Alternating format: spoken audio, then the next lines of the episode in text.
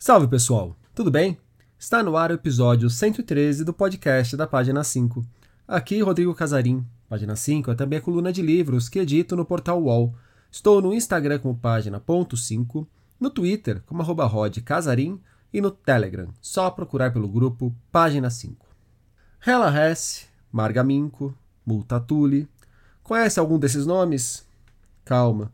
Dificilmente você será julgado por alguém, mesmo que não conheça. Eles são alguns dos principais autores da literatura holandesa, uma praia ainda bem pouco desbravada pelos leitores brasileiros. Mas tem um nome ou outro que talvez lhe seja familiar.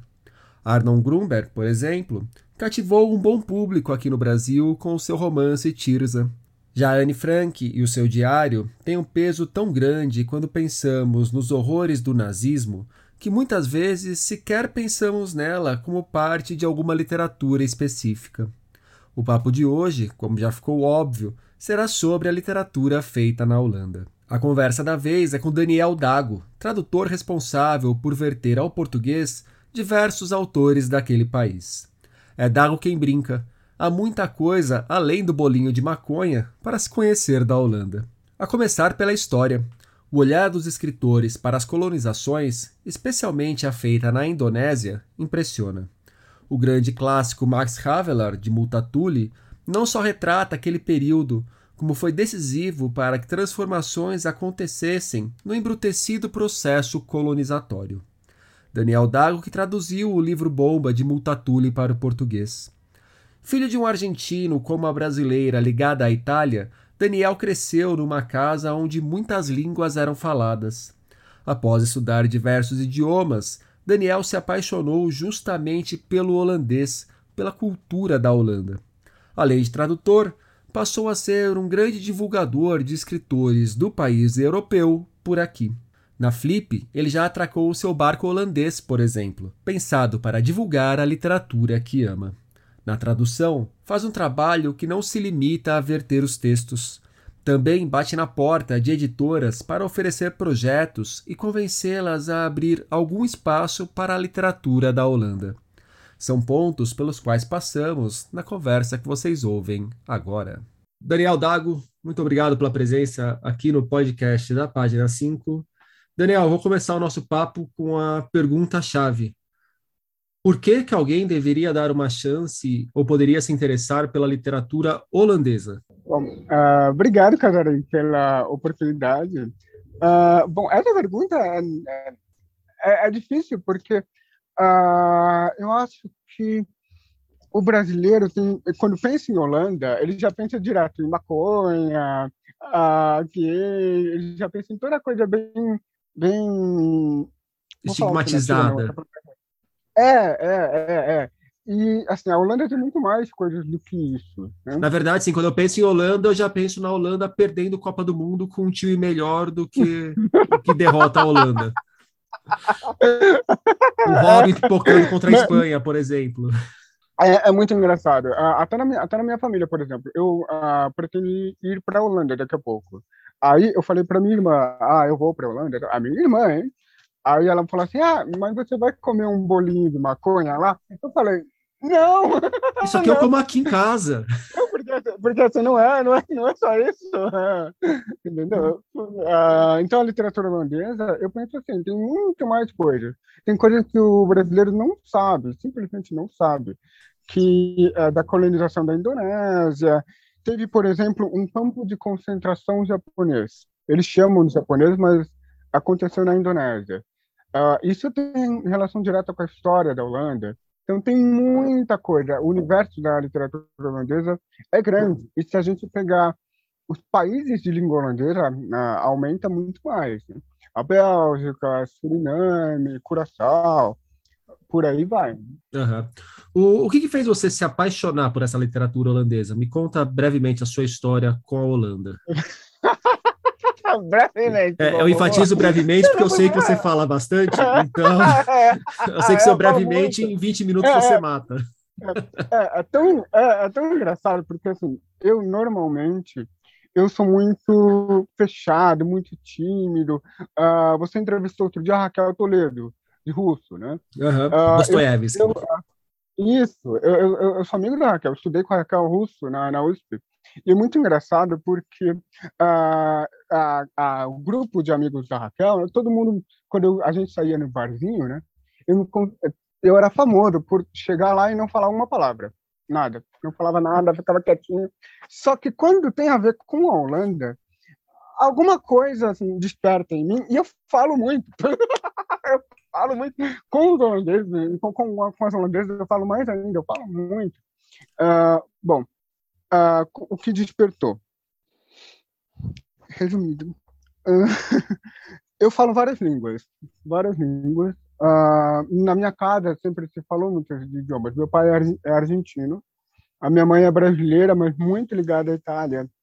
A minha irmã é muito ligada aos Estados Unidos. Então, desde pequeno, eu tive em casa espanhol, italiano e inglês. Na adolescência, comecei a me interessar por alemão. Deu certo o alemão. Aí eu comecei, deu o boom do russo. Eu comecei a estudar russo também naquela época. Foram várias línguas. E aí eu cheguei no holandês. E quando eu cheguei no holandês, foi alguma coisa uh, a mais. Eu nunca, a, essa pergunta sempre me fazem. Eu não sei, teve alguma coisa a mais que me chamou na língua que eu gostei, eu gostei e aí eu fui indo, literatura, a música, o cinema, porque das línguas que eu estudo não é só a língua, né? Eu vejo tudo. E da Holanda teve alguma coisa mais também, né? Porque eu já queria ser tradutor. Então não tem uma não tem uma coisa muito lógica, não tem uma explicação lógica. Foi indo, eu fui gostando, é uma coisa curiosa, porque normalmente quando a gente faz essa pergunta para muita gente que é profundamente envolvido com algum país, a resposta uhum. vem na linha do meus pais são holandeses, meus avós são holandeses, ou então eu fiz uma viagem para tal país e me apaixonei. É uma história que começa por um, por um contato de conhecer a língua e conhecer a língua uhum. sem nenhuma motivação prévia, a não ser o interesse por diversas línguas, se torna uhum. uma história muito particular, né? E que ainda vai descambar no, como um tradutor de literatura que ia trabalhar diretamente com a língua. É, é, é muito louco, porque assim, eu nunca nem fui para a Holanda. Eu não fui. Eu aprendi sozinho, uh, e aí eu fui traduzindo, batendo na porta das editoras. Eu gosto, eu só gosto, eu não sou descendente, não tenho nada a ver. Eu poderia ser tradutor espanhol, né? Porque meu pai é argentino, é argentino. Só que, sei lá, a Holanda me interessa mais. Quando a gente fala de literatura holandesa aqui no Brasil, as pessoas conhecem muito pouco. Aliás, eu vou falar a mesma coisa que eu falei no papo com a Raquel. Na verdade, quando a gente fala de literatura no geral, as pessoas conhecem muito pouco e não estão nem aí para nada. Mas mesmo dentro da bolha de leitores que a gente vive, a literatura holandesa ela é muito menos conhecida do que a literatura russa, por exemplo. E só que um nome que no passado recente fez algum sucesso aqui no Brasil, um sucesso considerável dentre leitores de literatura, e daqui para frente você pode me corrigir em todas as pronúncias, não tem problema, foi o Arnon Grunberg com, com o Tirza. É, quanto que ele é uma porta de entrada interessante para a literatura holandesa? O Grunberg, em holandês é Grunberg, é uma, é uma boa, ele é uma boa. Eu o comparo ao Ricardo Lízias. Por quê? porque ele gosta bem da polêmica, bem da controvérsia. Ele é assim. Ele provavelmente é o escritor holandês da idade dele mais famoso na Holanda e fora. Ele acabou de ganhar, no mês passado, o que seria equivalente ao Camões, o principal prêmio da Holanda. Ele é uma boa, uma, uma boa porta. As pessoas normalmente eh, escolhem como porta a Ana Frank. Mas a Ana Frank, eu já conheci pessoas que nem sabiam que ela escrevia em, em holandês. Sempre pensaram que ela escrevia em alemão, que o diário em alemão. Então, teve pessoas, pessoas já me falaram, ah, não, mas talvez ela não seja, no Brasil ela não, não pense nela como uma literatura holandesa. É engraçado, né, até falar isso, porque no meu imaginário, eu acho que no de muita gente, a reação imediata em relação a Anne Frank é associá-la a uma literatura do horror nazista, mais do que ser de um país ou de outro país. É uma, um nome muito mais associado é. a um tema do que a uma filiação literária. É, é exatamente, exatamente. Então, ah, quando quando eu, eu, dei aula, né, a pessoa, eu perguntei isso, quem vocês conhecem? Aí só conheciam a Ana Franco. Anne Frank e o Twan Heymans, que saiu no mar pela Kodak Knight. Só. E o Kronberg, ah, uma pessoa conhecia, mas só. Eles são boas portas de entradas, mas eu sempre, sempre achei assim que é, é igual, é igual se você pensar a literatura brasileira lá. O Michel Labo é uma boa porta de entrada, mas a gente sabe que tem um Machado, tem um Graciano. Uh, eu, eu, já, eu vou por outra, outra vibe, eu vou por outro lado. Não que ele não que o Michel Labo não seja bom, não é isso. Mas é que pra, você vai ter uma leitura melhor se você ler um anterior. Um anterior, e aí esse anterior para você, se você for propor um caminho para alguém que esteja interessado, é, o anterior, imediatamente o anterior ao Grunberg, ou é pegar algumas coisas que são pilares fundamentais da literatura holandesa, tipo o Multatuli? As duas coisas, as duas coisas. Não, eu mas vou, você tem que ler os dois ao mesmo tempo. É. Vamos traçar uma não, linha aqui. Não. não Depois a gente pode até dar um nó com essa linha. Mas... Né? É, não, eu estou falando como tradutor, né? Uhum. Pensando no que oferecer para o público brasileiro, porque sou eu que bato na porta das editoras, né? As editoras não, me procuram, sou eu, né? Então eu já ofereço mais ou menos com uma lógica de raciocínio de de cronologia, né? Aí agora vai começar a misturar, porque agora eu estou começando a traduzir o primeiro livro contemporâneo. Eu não posso falar qual é, mas eu estou traduzindo agora para a Rua do Sabão, um novíssimo. Uhum. Daqui a pouco eu vou querer falar um pouco sobre dois lançamentos recentes seus, traduzidos por você, que saíram pela Rua do Sabão. É, antes disso, eu falei do Multatuli, e o Multatuli é o autor do Marx Avelar, que é um dos livros mais importantes da história da literatura holandesa, se não for o mais importante. Você pode explicar um pouco, por favor, Daniel, qual que é a relevância desse livro, qual que é a dimensão desse livro, não só para a literatura holandesa, mas para a literatura de forma geral? Ouro. E quem foi esse tal de ah, Multatuli, esse nome diferente, ah. que não parece nem é. nome de holandês? É. É, é, engraçado, porque os dois principais escritores holandeses têm nome latim, em latim, o Multatuli e depois o Néstor, que eu também traduzi, que, tem, é, que é. Os dois são pseudônimos latinos. É muito louco. Multatuli é, significa sofrer muito. O cara, ah, é, o nome verdadeiro dele chama Edward Dawes Decker, ele seria equivalente ao, ao Machado ou, ou ao Euclides da Cunha. Ele era um político. Uh, na época, a Indonésia era uh, colônia holandesa e, e os políticos uh, holandeses iam para a Indonésia para ajudar os indonésios. Então, esse o cargo que o Multatuli tinha na época era assistente residente, porque o residente era o indonésio. Então, era um cargo mais ou menos como vice-governador.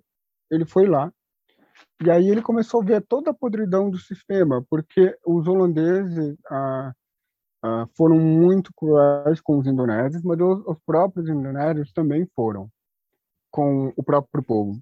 Uhum. Então, o Multatuli ele foi ficando cada vez mais revoltado e ele escreveu esse livro, a Max Havela, que quando quando ia ser lançado, já estavam, ele já tinha saído do governo, tinha, ele já tinha, já estava pobre, rodando a Europa, ele estava na, na Bélgica.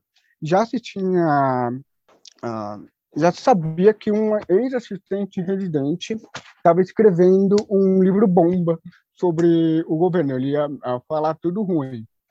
E aí, quando o livro sai, o livro era um pouco caro na época, mas aí ele vira best-seller, e ele é o livro holandês mais vendido, ele foi o livro holandês mais vendido da, da literatura holandesa no mundo até a Ana Frank, até a chegada da Ana Frank. A importância dele seria mais ou menos como o Don Quixote é na Espanha, mais ou menos isso, porque ele vai falar de uma forma muito satírica, muito cruel, ele mistura muitos gêneros literários, na primeira vez que a gente conversou, no primeiro papo que a gente teve, você comentou para mim sobre o Max Havelaar do Multatuli e você chegou a compará-lo com uma espécie de Joyce holandês. É, é tipo Joyce, tipo o from Shandy do, do Stern. É um livro, para os holandeses, é um livro bem difícil de ler. Eles têm que ler na escola isso, mas uh, tem alguns capítulos que parecem contos. Então, geralmente, eles leem na escola um capítulo, que é um conto, que tem começo, meio e fim.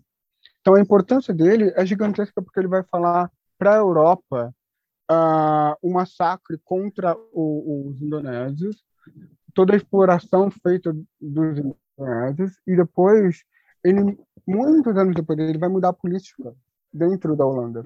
Mas isso foi por causa do livro. Ele muda o sistema. O que, que mudou?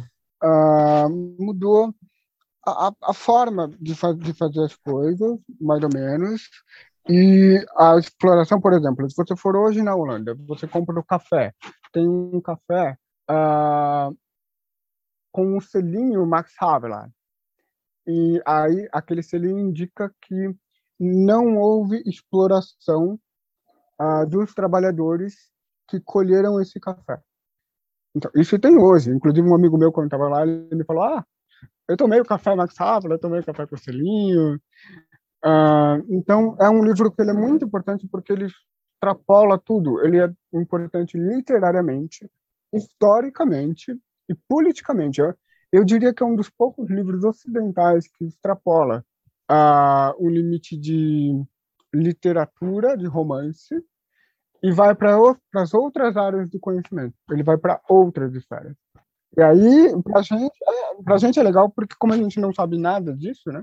Então, eu já recebi comentários de leitores que leram o livro inteiro, porque na, na Holanda seria para a gente como ler o Sertões ou o Grande Sertão Veredas, a gente lê assim um pouco, um trecho. Então, o legal do brasileiro foi isso, como não sabíamos de nada disso, né? Então, eu já vi gente, ah, li o livro inteiro, gostei, tá? para mim foi mais legal. Como não conhecia, não estava amedrontado ainda, né? Ah, o, o, só o tamanho, né? A edição brasileira ficou gordinha, né? Ele não é assim em holandês, ele é um pouco mais fino em holandês. Você falou aí do Max Avelar, da questão relacionada à Indonésia. Eu estava lendo O Amigo Perdido, que é um dos lançamentos mais recentes traduzido por você, e também uhum. é um livro que tem essa questão do, da colonização da Holanda na Indonésia. E uhum. pelo que eu estudei um pouco de literatura holandesa, a questão do colonialismo, da expansão ultramarítima, é muito forte nessa literatura, e especialmente relacionado à Indonésia. Você quer falar um pouco sobre como as questões históricas da Holanda vão sendo tratadas pela literatura? E se existe também alguma literatura holandesa que vai olhar para os outros lugares colonizados ou que a Holanda tentou colonizar, o Nordeste do Brasil, Suriname, Gana. Sim, é um assunto que eles são obcecados, né? Eu costumo a, comparar com a Argentina, porque meu pai é argentino, meu pai pegou a ditadura lá, né? Aí, uh, meu pai sempre super de esquerda, e aí uh, os argentinos são mega obcecados pela, pela ditadura, muito. E eu comparo isso na Holanda, porque os holandeses são mega obcecados com a colonização, muito. Então, de literatura tem muita coisa. Uh, por exemplo, tem um livro chamado País de Origem, do Edgar Perron, que é um tijolaço também, que é considerado uma fábula do século XX. Ele, fora da Holanda, ele é comparado à Montanha Mágica. Eu tenho muita vontade de traduzir esse livro. E tem muita coisa, nossa. Isso vai até hoje, por exemplo. Um, um cara chamado Alfred Birding, o Birne, uns seis anos atrás, ele ganhou, que seria equivalente, equivalente ao Jabuti, ao Oceano, por um livro chamado O Intérprete de Java. Então, é uma, uma coisa muito presente, tem muita coisa, por exemplo. Eu falei no começo, no nosso começo da conversa, uh, eu não sei nem se estava gravando, do, do campo de, concentração japonês. Porque quando a, a raça no Amigo Perdido, ela vai falar um pouco só. Na, nas últimas páginas, ela fala, tipo, duas frases sobre o campo de concentração japonês, mas é uma coisa muito grande. No fim da Segunda Guerra, uh, concomitantemente com a, a Indonésia, os japoneses invadiram a Indonésia para retaliar os holandeses. E aí eles criaram os japoneses num campo de concentração. E aí eles concentraram holandeses e os indonésios que ajudaram o, os holandeses. Hoje, isso se chama de campo de concentração japonês. Uh, e aí, ali morreram muita gente. E nos anos 80, tem um, um escritor que ainda está vivo, ele tem 90 e poucos anos, se chama Jeroen Brouwers. Ele escreveu um, um, livro que eu queria muito, se chama Vermelho Decantado. Em português seria Vermelho Decantado. Uh, que aí ele vai falar sobre as experiências dele do campo de concentração. Ele era criança quando ele esteve lá. E aí é um livro super violento, ele vai comparar a, a aos campos nazistas. E na época uh, que o livro foi lançado, é um, é um dos livros mais polêmicos dos anos 80, na Holanda, porque uh, falaram, mas como você pode comparar os nazistas? Aí ele, não, só não teve a câmara de gás, mas o resto teve. Uh, então, é uma coisa muito presente. Eu tava, é muito engraçado, eu estava assistindo uma série holandesa, aí uh, tem uma família de Indonésia, recente, é, de três anos atrás da série. Aí a menina vai visitar a avó, eles são todos descendentes de Indonésia, na Holanda. Aí a avó está num asilo, o asilo é todinho de Indonésia, são todos de, de, velhinhos que do período da colonização, que estiveram no campo de concentração. É uma coisa muito presente. Uh, você for na Holanda, você vai ver os descendentes. Eu mesmo vejo muita presença. Uh, isso, isso, é uma coisa, porque você fez duas perguntas, em uma, né? Uh, as outras, né? Sim, a Holanda não vai falar tanto dos outros, das, das outras, dos outros países, das outras colonizações, mas a Bélgica, por exemplo, vai falar. A Bélgica de língua holandesa vai falar do Congo belga, por exemplo. Eu vou falar. Eu queria muito traduzir um livro chamado Os Rumores, do Igor Klaus, que aí é sobre um cara que é, um soldado que esteve no, no Congo belga e, e, os belgas vão falar disso, belga de língua holandesa e no Suriname tem um cara que vai sair esse ano. Se, se der tudo certo, o livro vai sair esse ano. Chama Anton de Com, o autor. O livro chama Nós, Escravos do Suriname. Ele é o principal escritor negro de língua holandesa. É um cara do Suriname. Uh, um amigo meu traduziu esse livro. O, é um tradutor negro. E uh, se der tudo certo, vai sair pela Zuc agora, tá, tá para sair esse ano. E aí vai ser muito legal, porque aí ele vai falar sobre. Vai, vai ser legal, porque vai ser a primeira vez que a gente vai ter um autor negro de língua holandesa no Brasil, até onde eu saiba. Ah, não, a gente tem que. A gente tem um conto do Arion, que eu, eu traduzi, está numa revista universitária. A Record lançou um, uma antologia pan-americana, ali tem um conto do Arion, que é um negro, mas um romance não. Que eu saiba, o Nós Escravos do Suriname vai ser o primeiro romance de um autor negro de língua holandesa publicado no Brasil. Você começou a falar sobre um ponto que eu gostaria de te perguntar mais adiante, mas como você já pôs o pé nisso, eu vou trazer para cá a pergunta. É, Bélgica e Holanda dividem uma história muito comum em diversos pontos, inclusive na questão da fronteira essa fronteira geopolítica que nós temos hoje nem sempre foi assim. E o norte da Bélgica, é, muita gente no norte da Bélgica fala holandês, o holandês é uma das línguas da Bélgica. Como que essa confluência entre Bélgica e Holanda também se manifesta na literatura? Na literatura holandesa, na literatura belga e, de repente, na literatura belgo-holandesa? Não sei se existe nem esse termo, mas me parece impossível de se pensar. Sim, eles leem bastante um ao outro, bastante. Uh, na escola, inclusive, eles leem, são obrigados. A língua é um pouquinho diferente. É holandês, mas mais ou menos como o português daqui e o português de Portugal. Mais ou menos. Eu já traduzi um autor belga, saiu, inclusive, se chama Felix Timmermans. Uh, e é um, o holandês é um pouquinho diferente. E eles vêm bastante eles têm bastante ligação. Uh, eu, a impressão que eu tenho é que os belgas são mais, literariamente, eles são mais experimentais. Os holandeses são mais, dizer certinhos. Uh, os belgas são mais experimentais. Eu vejo que tem coisa são mais diferentes. Na são Bélgica, mais ousados. Na... Isso, isso. Na Bélgica do que na Holanda. Eu vejo assim, a literatura belga. Antes eu não tinha tanto interesse em, em traduzir, mas agora estou tendo mais interesse em fazer os belgas também, de língua holandesa. Uh, apesar de que a, a, minha coisa é a Holanda, sempre. Né? Os dois livros que você traduziu recentemente, eu gostaria que você falasse um pouco sobre eles.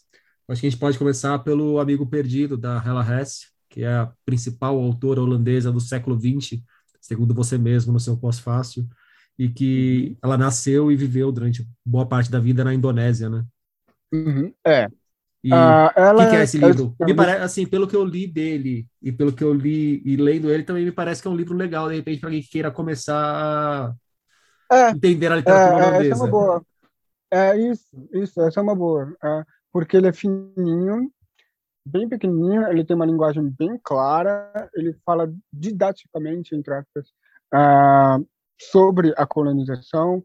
Ele realmente é, um, é, uma ótima introdução como um todo. Assim, a raça, ela, ela é a principal escritora holandesa do século XX, com certeza. Uh, seria mais ou menos equivalente, equivalente a Clarice aqui, em termos de importância. Ela não tem nada a ver com a Clarice em termos de de texto, é só em termos de importância. Agora, mês passado, retrasado, saiu uma biografia sobre ela. Uh, lá, ela tem um museu uh, online. A, a, bibliografia dela é enorme, muita coisa mesmo. E a temática dela, ela, é, a bibliografia é dividida. Então, tem alguns livros sobre a colonização, alguns sobre a França medieval, a Itália da Renascença, a Grécia Antiga. Ela vai falar romances históricos de outros, sobre outros países. E tem uma terceira parte que são os contemporâneos. Então, por exemplo, tem um que ela zoa, que ela homenageia o, a literatura policial. E eu prefiro, eu pessoalmente prefiro a parte de Indonésia, porque tem a ver com a Holanda. É o que mais tem a ver com a própria Holanda e tem a ver com ela. Porque ela ah, nasceu lá e depois ela vai para a Holanda ah, com 20 e poucos anos. Então a cabeça dela é toda de Indonésia. E é muito legal, realmente, você, você, você tem razão, eu não tinha pensado. Ah, ela é uma boa porta de uma boa porta de entrada, realmente. O outro lançamento Desculpa. Não, eu queria comentar que o Amigo Perdido também é um dos livros que costumam ler na escola lá na Holanda, né? Eles leem, eles leem na escola, são, são obrigados. Tem um filme do Amigo Perdido que é um pouquinho diferente da adaptação, tem peças de teatro. E realmente é uma ótima, ótima introdução a esse tema, em especial a esse tema, porque o Haveler é muito difícil. Ele é grande, o outro livro que eu quero trazer, que é O País de Origem, ele é grande, é enorme, tem tipo 600 páginas. Só para pontuar, esse Havelar que você acabou de falar é o que eu estava chamando até agora de Avelar. Então, se alguém aí estiver perdido. Ah, é. o meu Avelar é o Havelar dele. É, eu brinco com, eu brinco com os holandeses, né? A, a, eu, tô, eu tô de rolo com uma holandesa, agora eu fico brincando com ela. Meu, parece chinês, parece chinês o holandês. Porque muitas vezes, porque o que faz o som do holandês é a, é a, a, dopia, a, a dobra de vogal. Então, raça, é, ela, raça, uh, é, esse é o ponto, Havela. Então, se eu falar errado, isso ferra. uma coisa man, uma coisa man, é homem, outra coisa man, que é, que é lua. Meu, parece chinês. Bom, e a outra novidade é o caráter de Ferdinand é. Bordevik. Aham. Uhum. Uh, tá saindo agora o livro, né? Saiu semana passada. Uh, o o uh, esse todo todo IJ é ai, ai. Então Bordevik. Certo. Borda, né? Que nem, que nem o filósofo. Sabe o que ah, atrapalha muito a gente nisso? Porque na Copa do Mundo, o Galvão Bueno ele não narra desse jeito. Se ele narrasse desse jeito, a gente aprendia. É. Ah. sempre lembra isso. Todo IJ é, é Sloterdijk. Ah, todo mundo erra a pronúncia do Sloterdijk. Ah, o, o Fernando Bordewijk, ele é da mais ou menos na mesma época da raça, ele morre quando ele morre quando ela já está famosa. É. E ele ele pertence a um outro um outro movimento, um outro grupo campo. literário. É, chama Nova Objetividade, o, o, a linha dele.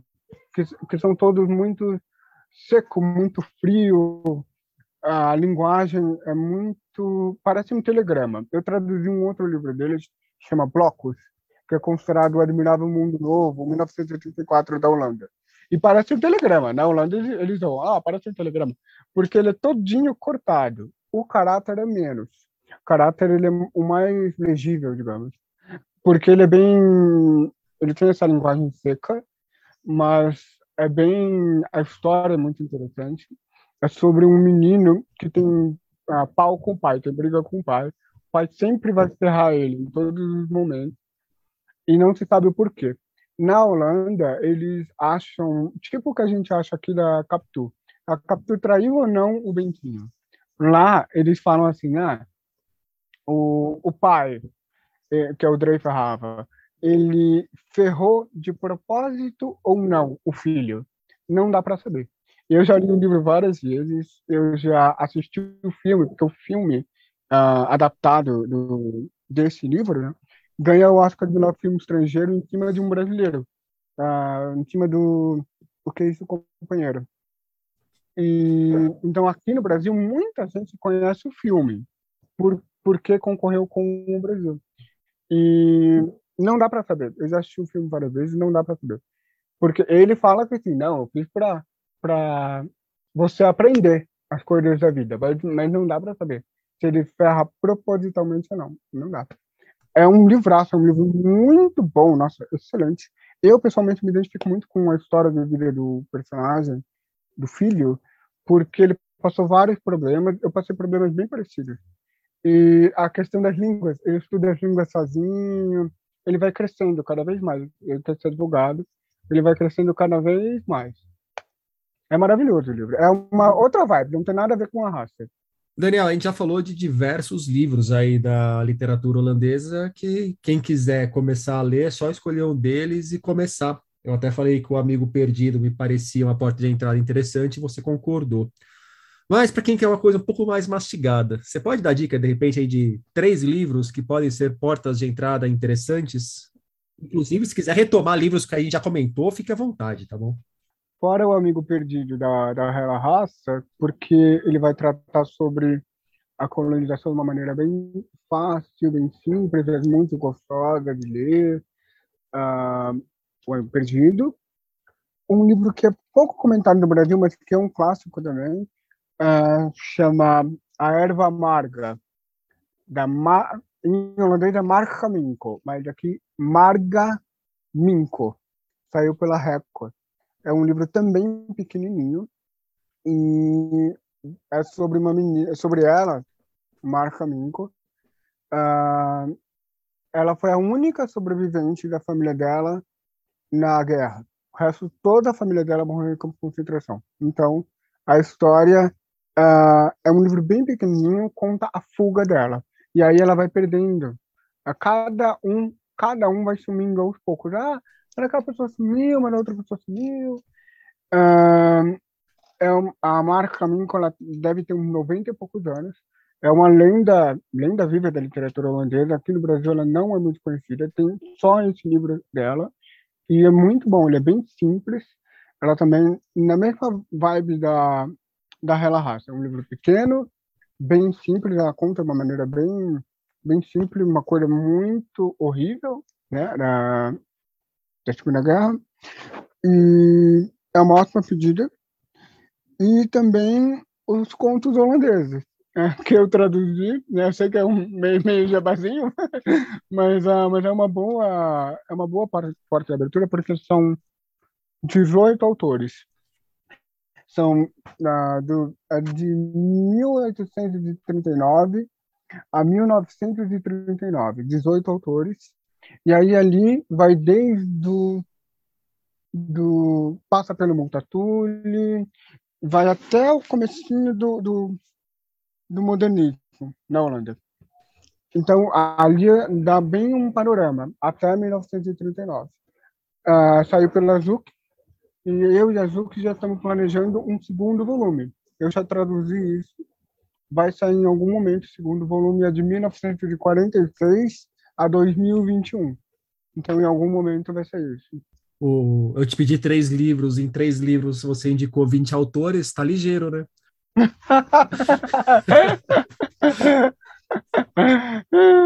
mas, mas, é engraçado porque a literatura holandesa tem essa coisa bem. Ali, na antologia, a antologia é um ótimo exemplo, porque é bem. Eu pego vários estilos, vários autores, tem coisa experimental. Tem um, um autor chamado Simon Fasek. Ele concorreu 20 vezes ao Nobel. O conto dele ali é bem parecido com Joyce. É bem modernista, bem na linha de Joyce. E tem um cara, por exemplo, que se chama Flauhoff, que é ligado ao Brasil, veio do Brasil, ele escreveu sobre os Lusíadas, o conto dele é sobre a Espanha ali. Então, a antologia é uma ótima, uma ótima pedida porque dou um bom panorama até 1939. É 1939 porque é quando começa a guerra. Uhum. De trabalhos mais recentes, a gente já falou aqui da Rua do Sabão, a gente acabou de falar da Azuki, é, a Max Avelar saiu, Max Havelar saiu pela Aine, mas eu ia te uhum. perguntar uhum. como você avalia o momento da literatura holandesa no Brasil e quais são as editoras que têm dado mais atenção para essa literatura, ou dado alguma atenção para essa literatura? Assim como todo mundo que é ligado à literatura russa considera que o boom da literatura russa foi com o Crime e Castigo, no Paulo Bezerra, pela 34, para mim, o boom da literatura o boom, entre aspas, da literatura holandesa foi o Café Amsterdã, que foi um evento que teve em São Paulo em 2015. Ali saiu, uh, esse evento foi feito pelo governo holandês. Depois o governo holandês não quis mais repetir esse evento. Eu, eu sei porque eu tentei que eles repetissem, eles não quiseram repetir. Aí que eu fiz o barco holandês na Flip. Sabe assim por que, que eles não quiseram? Não sei, não sei. Eles acharam assim que foi. Ah, para eles foi bem sucedido. Mas eu não entendi. Até hoje eu não entendi direito o porquê, para ser sincera. Mas eu e a gente tentamos que eles fizessem outro evento. Uh, mas para mim foi ali o, o bom. Porque nesse evento saiu o Arnon Grunberg, em holandês eu vou falar Grunberg. Uh, saiu o Tirza, que até hoje talvez seja o livro holandês mais conhecido no Brasil, que saiu pela Rádio Londres. Uh, o, saiu o No Mar, do Van Heyman, pela Kozak, Finada Kozak, que até hoje eu não sei se, se tem reedição, se vai ser reeditado. Para mim, ali foi o bom, porque aí as editoras começaram a ver o, que existe isso, e aí correram atrás. Né?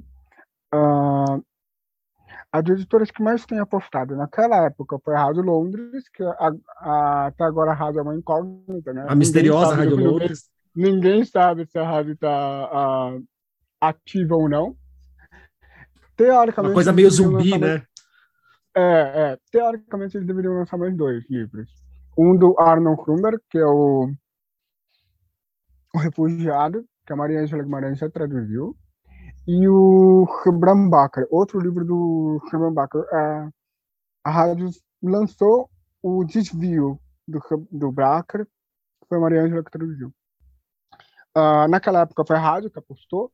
Hoje, a Zuc tem apostado, porque a Zuc tem, tem três meus. Tem algumas coisas esporádicas na. A Planeta Tuskas também tem coisa, tem o o Krum, o Tentativa de Fazer Algo da Vida. Ah, eu não lembrava desse Japão. livro. Eu li esse livro, achei ele delicioso. Isso, é. é, é a gente é o tá velhinho na capa. Aqui, mas, mas, também tá em vídeo aqui, é o vídeo não vai aparecer, né? É esse aqui. Sim, ah, sim. Tô mostrando pro caderninho o, o livro. É, a Tusk está postando um, um pouco. E agora entrou, assim, o que mais... A Cobogó vai lançar uma uma coleção de teatro holandês. Isso vai sair esse ano ou ano que vem.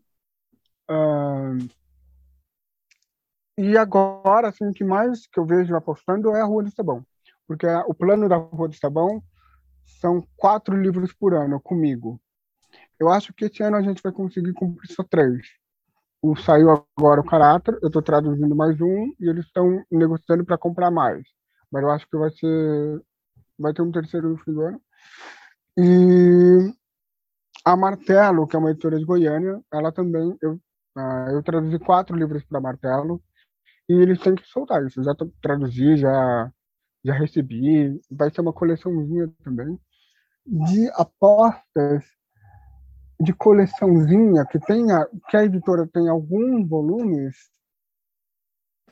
Eu acho que é isso. Tem coisas esporádicas. Uh, eu conheço bem o que saiu no Brasil porque eu fiz o levantamento, né? Uh, de tudo o que saiu no Brasil, eu fiz o levantamento. Então, deixa eu pensar. É isso. Uh, vou colocar Tuscas aqui a Rádio Londres, que está nesse embrólio, uh, e, a, e a Rua do Sabão, mesmo, ativa. E agora, invertendo um pouco a chave, Daniel, como é que a literatura brasileira anda pela Holanda? Os holandeses nos leem de alguma forma? Bastante. Bastante. Paulo é Coelho e Jorge Amado. Não, não, não, não, não, não. É muito engraçado. Uh, porque eles traduzem muita literatura uh, uh, brasileira. É incrível, é incrível. Tem um cara que chama August Willemsen. Ele foi o principal tradutor de português na Holanda. Ele já morreu. Se você pegar a, a bibliografia dele, é uma coisa. Ele traduziu, assim, uh, Guimarães Rosa, Euclides da Cunha, Machado, Rubem Fonseca, Dalton Trevisan. Ele traduz, traduziu todos os, os grandes clássicos brasileiros. Então tem muita coisa. Do Machado tem sete livros tem muita coisa. A Clarice agora tá. Eu acho que é o quarto, ou é o quarto ou o quinto livro dela que saiu agora, saiu as cartas dela agora. Então eles leem bastante coisa, tem bastante coisa. Não quer dizer que esteja em catálogo, tá? Assim, eles vão encontrar isso. Se publicou mais nos anos 70 e 80, começo de 90. Mas se eles quiserem achar, tem. A diferença é, com a gente é que se a gente quiser ler os clássicos do pós-guerra holandês, a gente não tem. E lá eles têm, do Brasil, entendeu? Eu acho que traduzir um volume de cartas da Clarice é uma coisa muito simbólica, né? Porque é, geralmente o volume de cartas você leva para um mercado onde já há o interesse por aquele autor consolidado. Isso, não é para você apresentar isso, o autor via cartas, né? É, saiu tipo mês passado as cartas dela lá. É bem recente. E o Williamson, ele tem um livro chamado Cartas Brasileiras. Isso vai sair este ano pela Arte Letras, porque o Williamson, que é esse tradutor, que foi o principal tradutor, seria tipo o Boris Schneider, né? Ele veio no Brasil, ele morou um pouco no Brasil. Então, ele, por exemplo, ele trocou cartas com o Dalton Trevisan. Então, se não me engano, ele conheceu o Dalton pessoalmente. E aí, é, ele escreveu esse livro que ele conta ah, o relacionamento dele com os autores brasileiros que ele traduziu. Então, ele traduziu Graciliano. Isso saiu alguma coisinha no suplemento Pernambuco. Quem traduziu esse livro foi a Maria Angela Guimarães. E aí, tá, tá, tá, foi feito um documentário sobre o Williamson, que está em fase final de, de pós-produção. O documentário vai sair.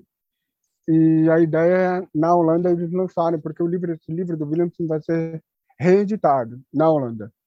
Aí eles querem lançar o documentário e o livro juntos. Se eu não me engano, é em junho, junho e julho. E ele, ele foi o grande divulgador da, da cultura brasileira lá. Ele traduziu Grande Sertão Veredas, Sertões, Machado, assim, a Memórias Póstumas, Dom Casmurro.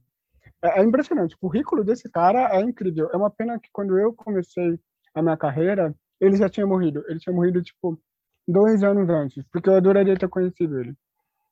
Então eles têm muita coisa. Para responder assim, muito resumido, sim, eles, eles têm muita coisa publicada. É, falar que conheceu pessoalmente o Dalton Trevisan para um tradutor holandês falar isso, um cara que depois vai morar na Holanda, é meio que uma lorota fácil também de eventualmente vender, né? Porque não é o Trevisan que vai aparecer para desmentir se for invenção. É. é, é mas, mas as cartas Uh, se eu não me engano, as cartas estão no livro. Eu não tenho certeza. Uh, mas as cartas eu tenho certeza que eles trocaram. Eu só não lembro se estão no livro. Daniel, para a gente fechar o nosso papo, me indica um livro, só que eu vou fazer uma, um pedido para que não seja um livro holandês. Não um livro holandês? Não. Uh, o Memórias para Esquecimento, do Darvish, que saiu pela Tábua. Por quê? Uh, a maneira como ele descreve tudo é muito interessante. Eu estou lendo, é o, é o livro que eu estou lendo agora, estou na metade. Inclusive, tá, a gente está gravando por, por vídeo, a câmera está atrás da câmera, não posso mostrar porque ele está segurando o celular. Mas, uh, sei lá, a maneira como descreve um bombardeio é muito poética. Eu gostei muito. Eu queria muito ler alguma coisa de prosa dele, porque eu sou muito mais ligado à prosa que poesia, e eu estou adorando o livro. A Tábula está vindo com tudo no, no, mundo árabe, no mundo turco. Eles estão vindo com tudo. Uhum. Daniel Dago, muito obrigado pela conversa. É, obrigado. Eu que agradeço, cara. Eu que agradeço. Por hoje é isso aí, pessoal. Indica o podcast para os amigos e inimigos. Um abraço, um beijo, um aperto de mão e até semana que vem.